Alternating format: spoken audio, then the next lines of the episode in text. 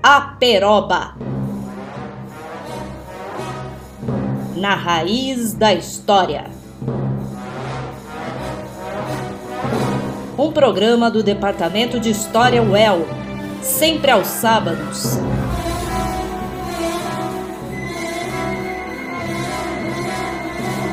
À uma da tarde. Olá, ouvintes da Peroba. Eu sou a professora Mariana Oliveira Arantes e no programa de hoje nós vamos falar sobre música folclórica e suas relações com a história. Então, eu começo o programa com a seguinte pergunta: O que é música folclórica? E para responder, a gente precisa entender o que significa a palavra folclore. Bem, a partir do século XIX, a maioria das línguas europeias passou a adotar a palavra folklore, criada pelo inglês William John Thoms, para falar sobre a prática de recolher as tradições da cultura camponesa. Em 1878, Thoms fundou a Folklore Society, que iniciou os primeiros esforços para se definir um campo de estudos sobre o folclore. É importante esclarecer que a palavra folclore indicava tanto o objeto de estudo quanto nomeava uma nova disciplina no campo das ciências. Assim, os estudos folclóricos na Europa do século XIX relacionavam-se à necessidade de constituição de uma identidade para a nação. Os primeiros folcloristas, que eram estudiosos dedicados ao folclore, elegeram o povo, os camponeses analfabetos e a sua cultura, sua cultura oral, como o único representante legítimo dessa nacionalidade e fixaram um tempo e um lugar de origem como repositório dessa identidade. Foi essa ideia de folclore que alcançou o século XX e que norteou as discussões em torno dos critérios para se definir a cultura nacional e questões ligadas à identidade nacional. Quem foram os primeiros folcloristas? Bem, os primeiros folcloristas eram pessoas interessadas em coletar e em preservar as tradições, então, dessa cultura camponesa. E foram principalmente os colecionadores da Europa. Agora sim, a gente pode chegar na pergunta: o que é então música folclórica? Uma definição comum de música folclórica costuma ser música particular de um grupo histórico e étnico, geralmente com instrumentos acústicos. Na verdade, os estudos sobre esse tema deixam essa pergunta com uma resposta muito genérica e pouco esclarecedora. Essa dificuldade em definir exatamente o que é música folclórica extrapola o problema do que seja esse gênero musical e alcança aspectos ideológicos, apontando para disputas culturais em alguns contextos históricos. Isso porque essa música folclórica manteve, sobretudo ao longo do século XX, muitas relações com questões políticas e sociais nos diferentes lugares nos quais ela foi desenvolvida. A gente pode dizer que o termo música folclórica representa vários tipos de música em cada região, em cada país. Por exemplo, no caso do Brasil, o termo folclore raramente é associado à música popular tocada nos grandes meios de comunicação. Aqui, o termo música folclórica geralmente refere-se a um repertório mais restrito ao universo rural, com rara presença nos meios de comunicação de massa. No caso do Chile, esse repertório chamado de folclórico, no início do século XX, eram as canções rurais, que eram passadas de geração em geração de forma oral e eram coletadas pelos folcloristas como por exemplo as cuecas e tonadas chilenas. A partir dos anos 1920, esse repertório começou a ser difundido nas cidades, através do rádio, dos discos, dos shows. E importante para essa difusão do folclore foi a ação desses folcloristas, que eram eles que compilavam e muitas vezes fizeram esse trabalho de difundir essas canções. Nesse período, é, a Universidade do Chile também dava um subsídio para o trabalho desses folcloristas. Então, no Chile, a difusão desse repertório contribuiu para o nascimento de tendências musicais que eram desenvolvidas nas cidades, mas eram influenciadas pelas canções folclóricas, chamadas então de tradicionais. Na década de 20, surgiu uma tendência musical chilena chamada música típica, que esteve muito relacionada à migração campo-cidade os conjuntos de música típica promoveram uma reinterpretação urbana das músicas, principalmente da região do Vale Central do Chile. Mas esse repertório, que era na época chamado de folclórico, na verdade eram canções gravadas nas cidades e não coletadas nas regiões rurais do país. Então já eram canções que apresentavam diferenças em relação às canções folclóricas rurais, consideradas mais tradicionais.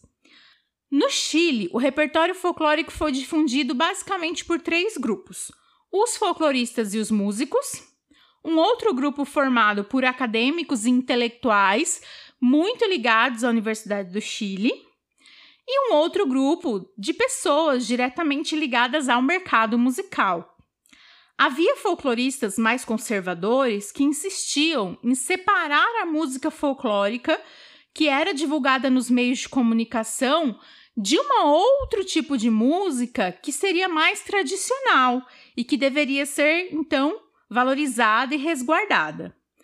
Muitos desses folcloristas realizaram o trabalho de investigação, de compilação, de divulgação dessa tradição folclórica rural. Mas também haviam personagens que se dedicavam ao trabalho de investigação e de compilação de material folclórico, mas aceitavam inovações, aceitavam a inserção de novas performances, de novos ritmos, de novos instrumentos, de novos arranjos, de novas letras.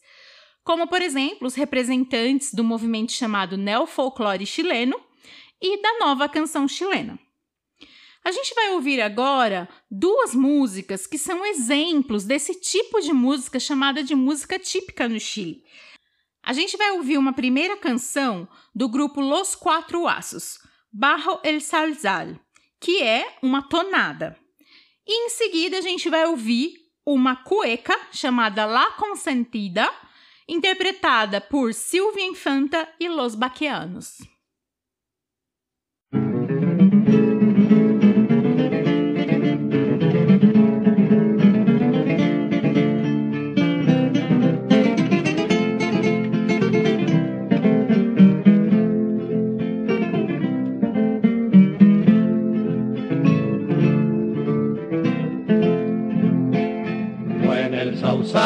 Estero, donde una tarde busqué borrar con tus rojos labios aquellos hondos agravios de la otra que se fue. Viene esa tarde de enero, junto a tu cuerpo hecho flor te canté todo mi amor bajo el divino frescor de los sauces del estero. Te canté todo mi amor bajo el divino frescor de los sauces del estero.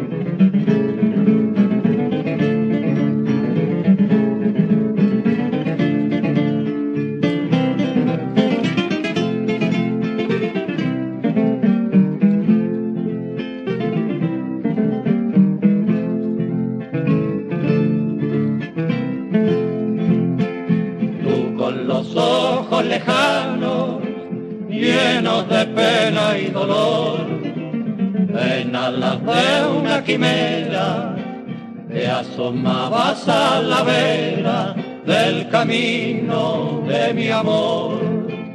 Y al dejar que te mintiera, diciéndote mi pasión,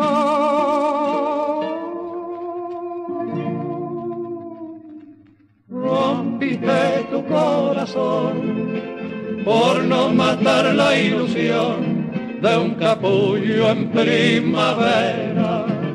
Rompiste tu corazón por no matar la ilusión de un capullo en primavera.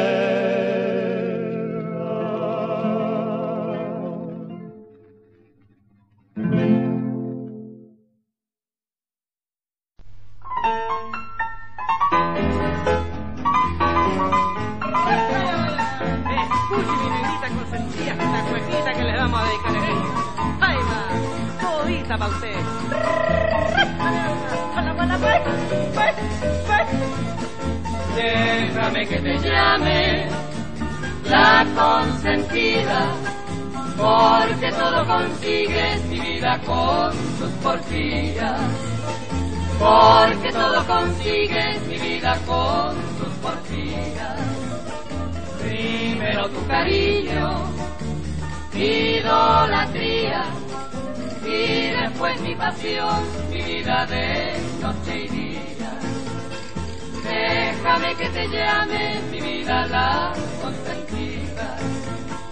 Eres la consentida, amor de amores, que todito te doy, mi vida paz, que no llores. Eres la consentida, mi vida, amor de amores pa' que no llores sí, yo te lo digo, donde quiera que vayas, mi vida yo iré contigo. Ándale, la consentida, mi vida, de noche y día. Esa es la cosa. Eres la consentida, amor de amores, que todito te doy mi vida pa' que no llore. No me acostumbres a las mujeres, cuñado. Ay, va,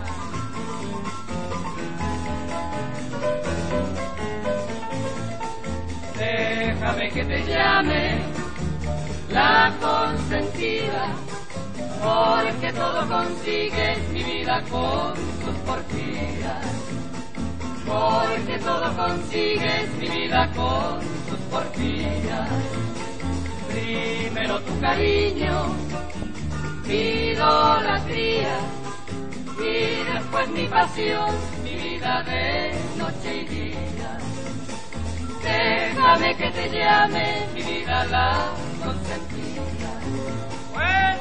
Eres la consentida, amor de amores, que todito te doy, mi vida para que no llores Eres la consentida, mi vida, amor de amor. Ah, que no yo decí, yo te lo digo.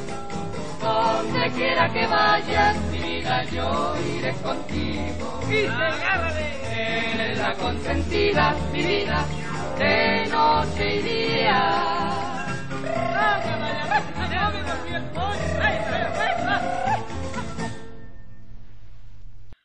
Bem, pessoal, enquanto essa canção folclórica chilena da primeira metade do século XX tratava das paisagens nacionais e idealizava a vida no campo, o repertório chamado de folk nos Estados Unidos, como blues, nasceu das canções de trabalho, das canções religiosas e de danças afro-americanas.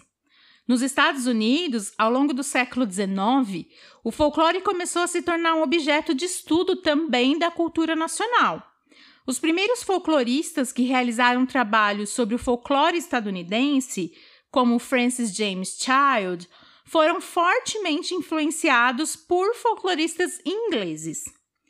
No início do século XX, com uma crescente modernização dos Estados Unidos, marcada por uma intensa urbanização e por uma migração campo-cidade, restaurar os valores que estavam sendo corrompidos por essa modernização e pela irreligiosidade passou a ser uma forma de reação manifestada por vários grupos sociais.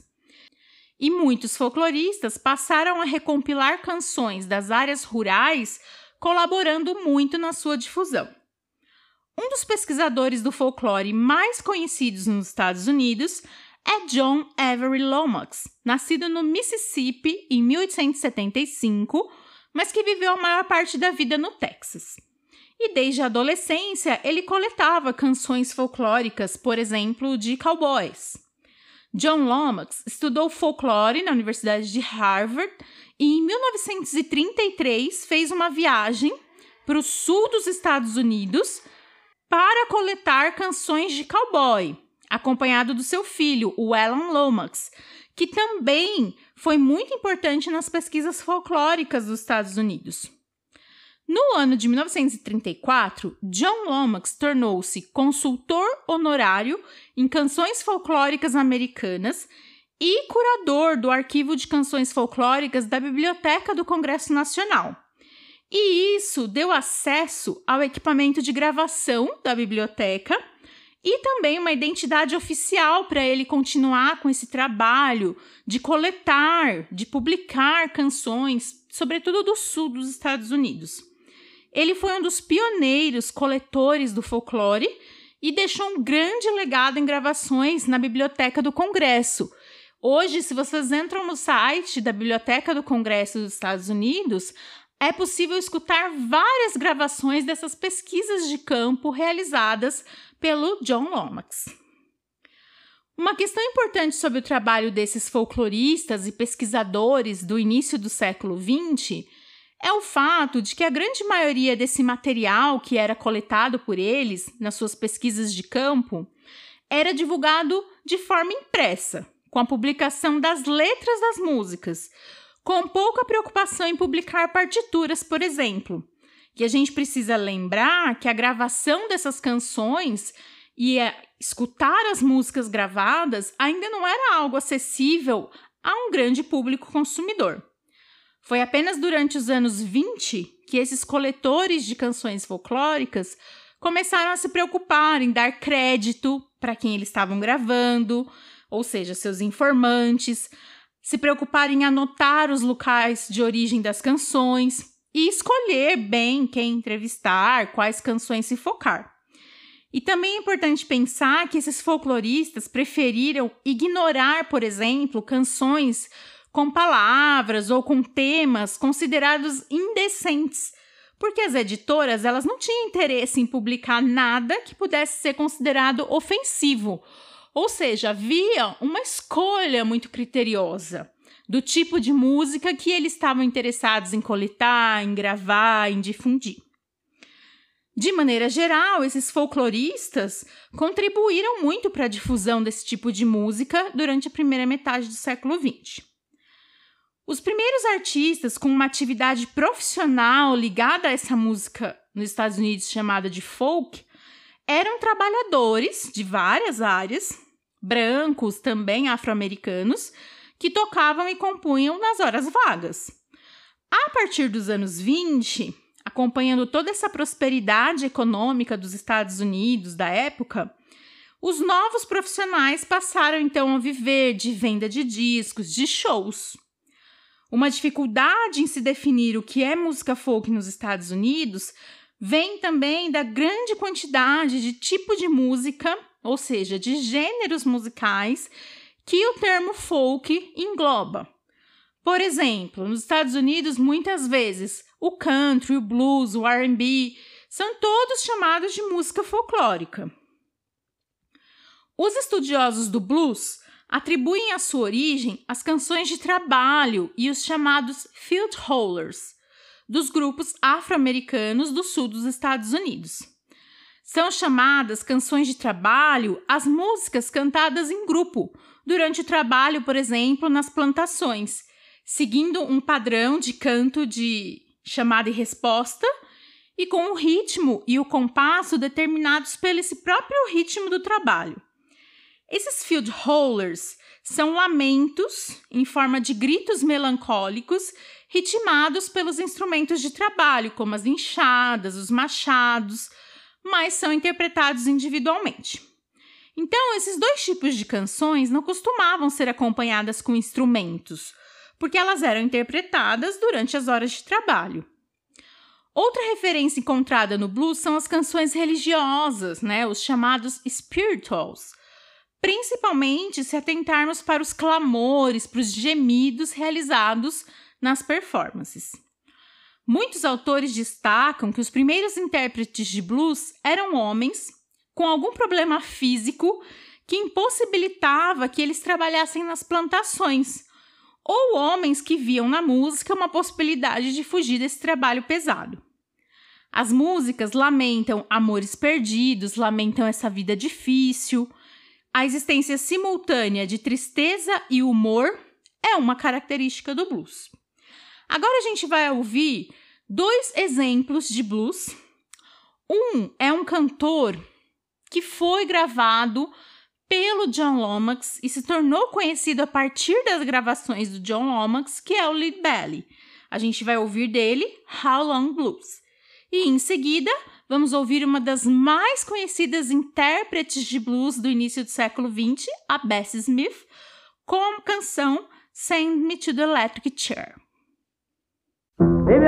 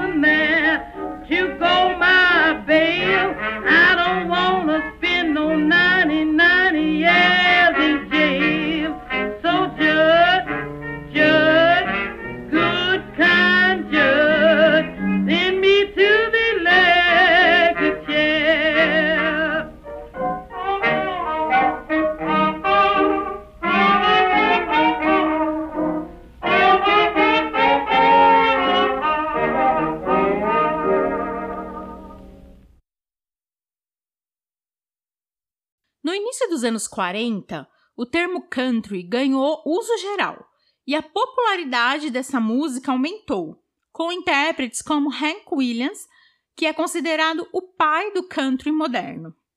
Os temas das canções de Hank incluíam o cotidiano das pessoas, seus relatos sobre amores perdidos, infidelidade sexual, bebedeiras. E esse tipo de assunto não era típico para o público consumidor de homens brancos que ele conseguiu atrair. A gente vai ouvir dois exemplos de country dos Estados Unidos. O primeiro com a Carter Family, Wildwood Flower, e em seguida o Hank Williams com Your Cheating Heart.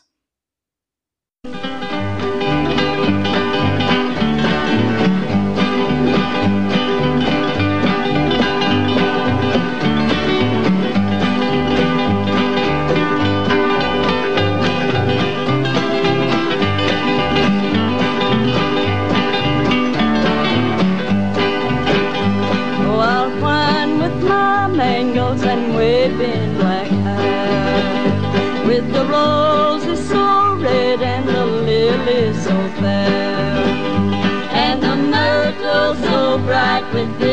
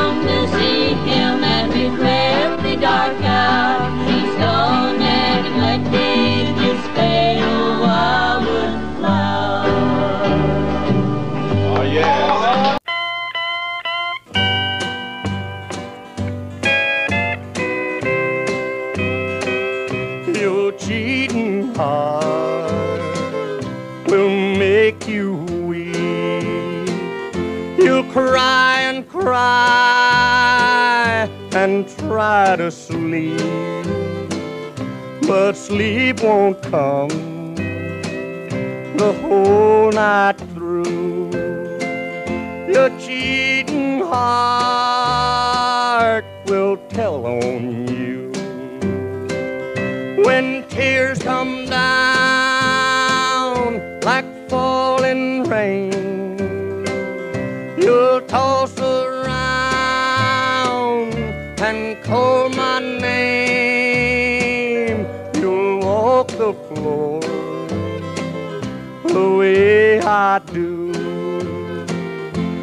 Cheating heart will tell on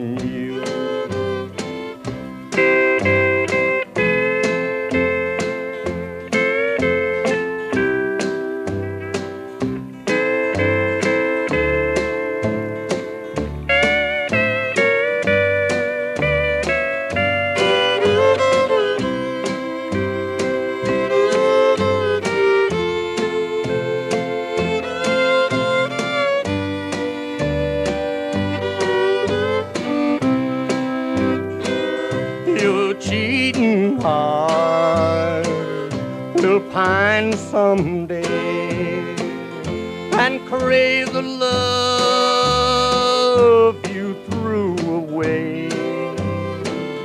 The time will come when you'll be blue. Your cheating heart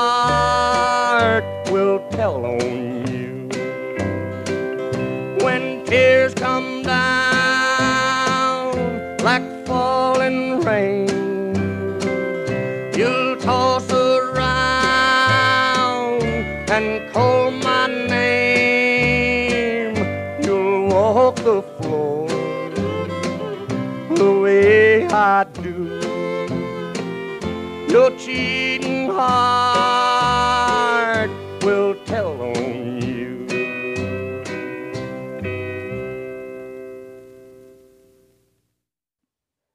No final dos anos 50, os intérpretes de música folk conseguiram alargar muito seu público, não apenas nos Estados Unidos, mas também em países como Chile, Argentina e Cuba, onde foram desenvolvidos movimentos de renovação dessa música folclórica, como o Nuevo Cancionero Argentino, a Nueva Trova Cubana e a Nueva Canción Chilena. Nos Estados Unidos, ao longo dos anos 50, ocorreu uma forte presença da música folk nas manifestações pelos direitos civis, como, por exemplo, nas reuniões de líderes do movimento. E isso se estendeu ao longo dos anos 60, 70. Essas manifestações pelos direitos civis de norte a sul do país tiveram muitas particularidades locais, de acordo com as estratégias escolhidas pelas lideranças locais, mas uma coisa que esteve presente em todos os eventos foi a música, que informava, inspirava, incentivava, acalmava ou agitava os ânimos dos participantes. Os personagens ligados à música folk, como os intérpretes, compositores, editores das revistas musicais ou produtores de discos, eles não apenas compuseram, gravaram e interpretaram as músicas que explicitamente eram contra a desigualdade social e racial, mas também escreveram sobre essas músicas e estenderam seu posicionamento, sua participação em manifestações, reuniões das lideranças do movimento e outros atos organizados. E, inclusive, sofreram as mesmas punições dos outros manifestantes, como agressões, ameaças e prisões. Esse engajamento pela música passava pela ideia de que as músicas promoviam união e cooperação entre as pessoas.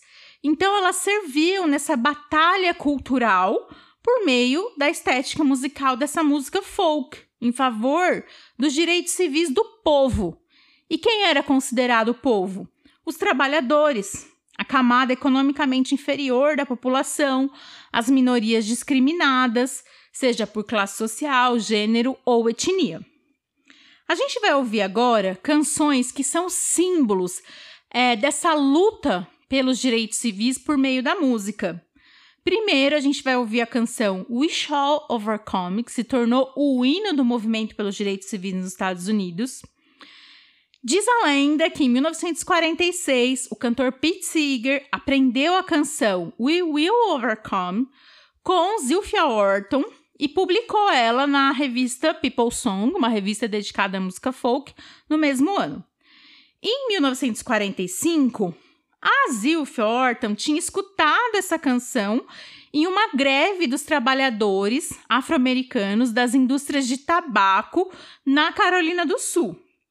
O Pete Seeger teria mudado o título da canção para We Shall Overcome e, junto com outro cantor, o Guy Caravan, ele divulgou a música com tanta intensidade a ponto dela se tornar o tema do movimento pelos direitos civis nos Estados Unidos.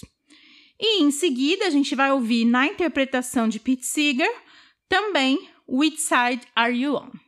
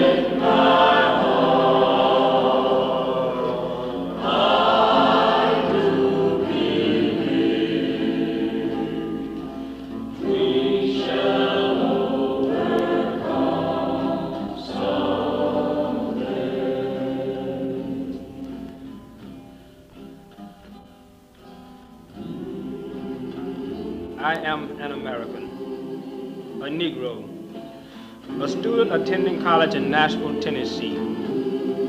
Just three months ago, it was impossible for me to use the dining facilities in the dime stores and the department stores in the city of Nashville. But today this is possible because hundreds of students, armed with only a dream, fought one of the greatest battles this country has ever known. As these restless, freedom-hungry students fought, there were many emotions. There were many tears, yet many smiles. There were moments of sadness, yet moments of joy. As we fought with our weapons of love, the lines of communication that had been broken for decades were mended, and understanding replaced misunderstanding. Confidence replaced uncertainty and love replaced hate. As we fought, despair died, yet hope was born in the hearts of thousands. For a few minutes, let us share with you some of the rich experiences we have had in this great battle against racial discrimination in the city of Nashville, Tennessee. We shall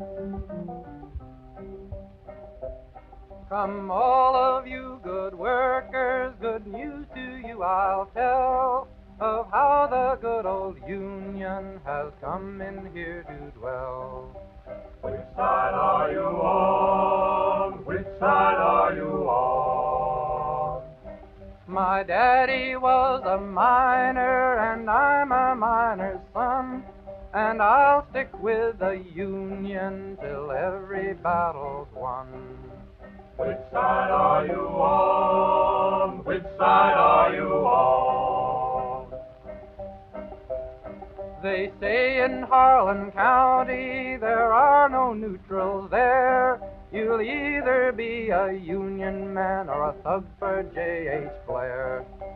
Which side are you on? Which side are you on? Oh, workers, can you stand it? Oh, tell me how you can. Will you be a lousy scab or will you be a man? Which side are you on?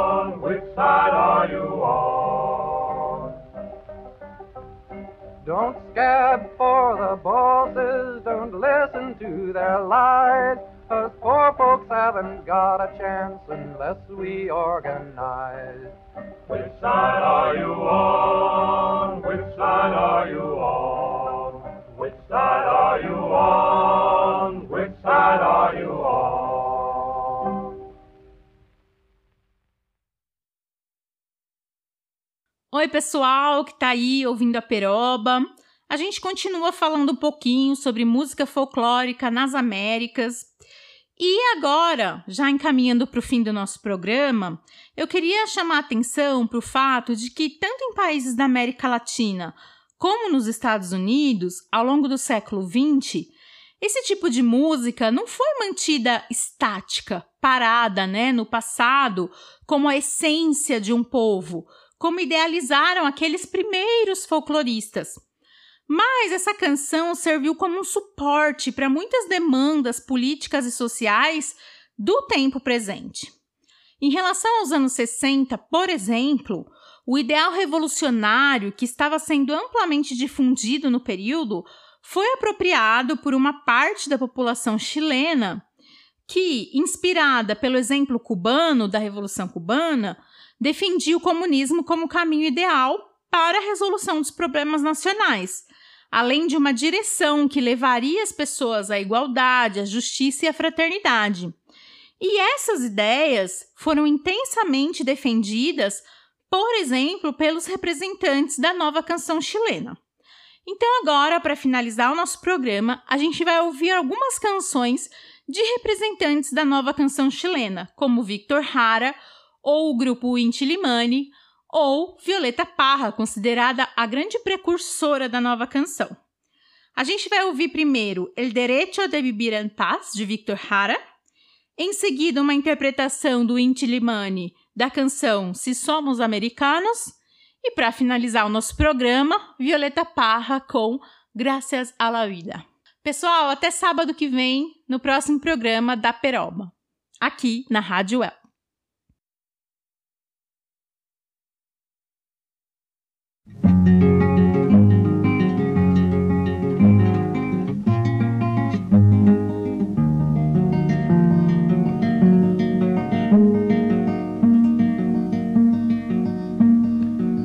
El derecho de vivir. Poeta Ho Chi Minh que golpea de Vietnam a toda la humanidad. Ningún cañón borrará el surco de tu arrozal, el derecho de vivir en paz. Indochina es el lugar más allá del ancho mar donde revientan la sol con genocidio y napalm la luna es una explosión que funde todo el clamor el derecho de vivir en paz.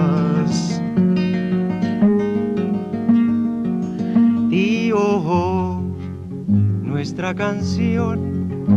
Es fuego de puro amor, es palomo, palomar, olivo del olivar, es el canto universal, cadena que hará triunfar el derecho de vivir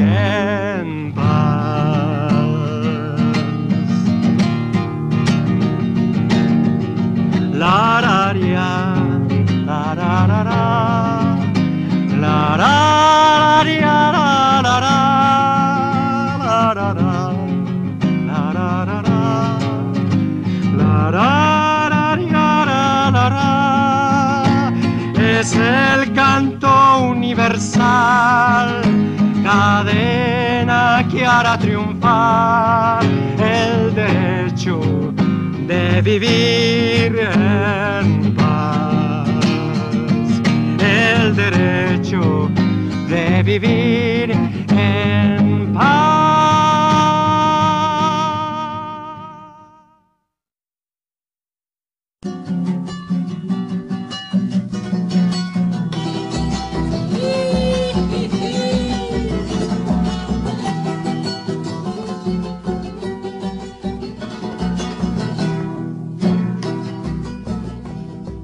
Somos americanos, somos hermanos señores. Tenemos las mismas flores, tenemos las mismas manos. Si somos americanos, seremos buenos vecinos. Compartiremos el trigo, seremos buenos hermanos. Bailaremos marinera, reparos aguayo y son. Si somos americanos, seremos una canción. Si somos americanos, seremos una canción.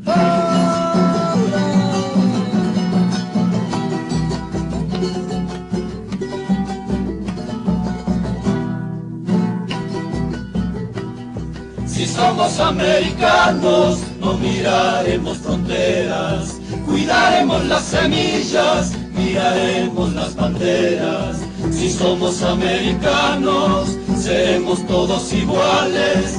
El blanco, el mestizo, el indio y el negro son como tales. Bailaremos marinera, repalos aguayo y son. Si somos americanos, seremos una canción. Si somos americanos, seremos una canción.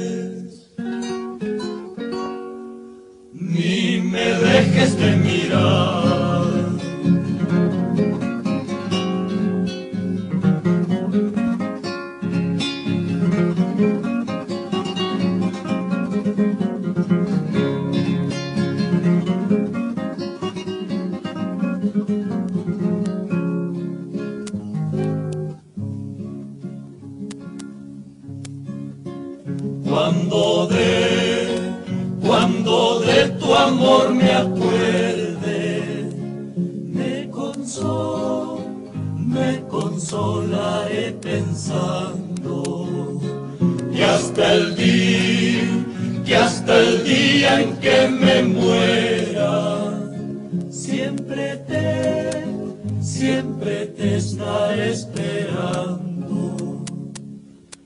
Acércate a mí, no me abandones, que yo a tu lado seré dichoso. No me mires,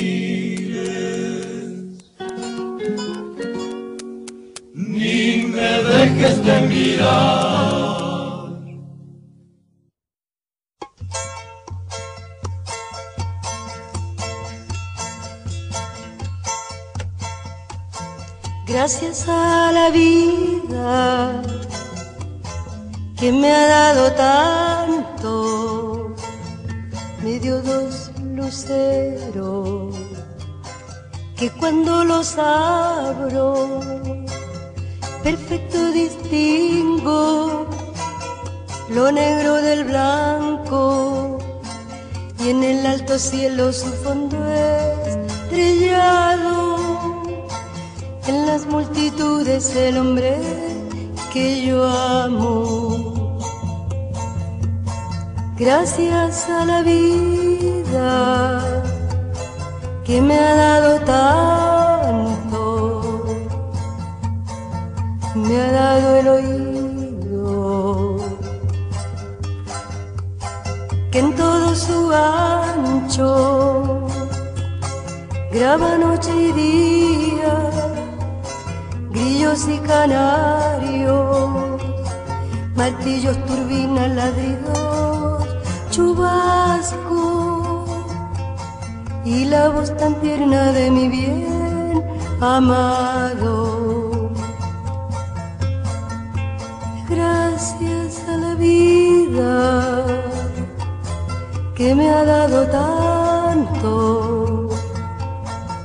me ha dado el sonido y el abecedario.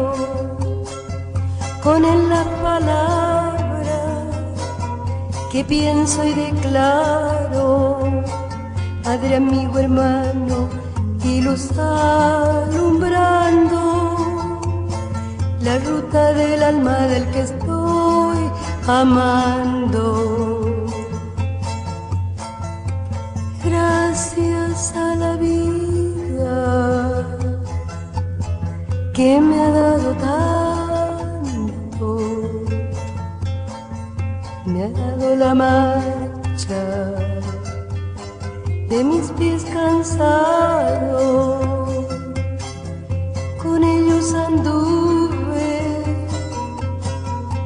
ciudades y charcos, playas y desierto, montañas y llano, y la casa tuya, tu calle y tu patio.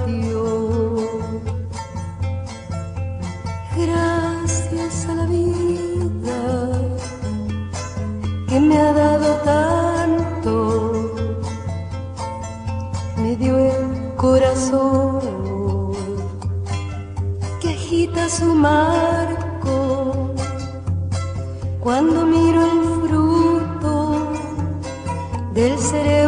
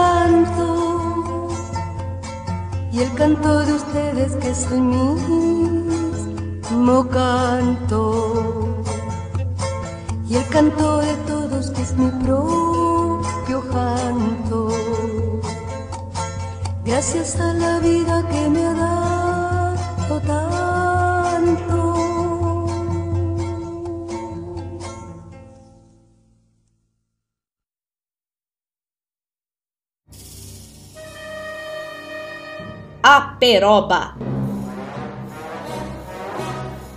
Na raiz da história. Um programa do Departamento de História UEL, sempre aos sábados.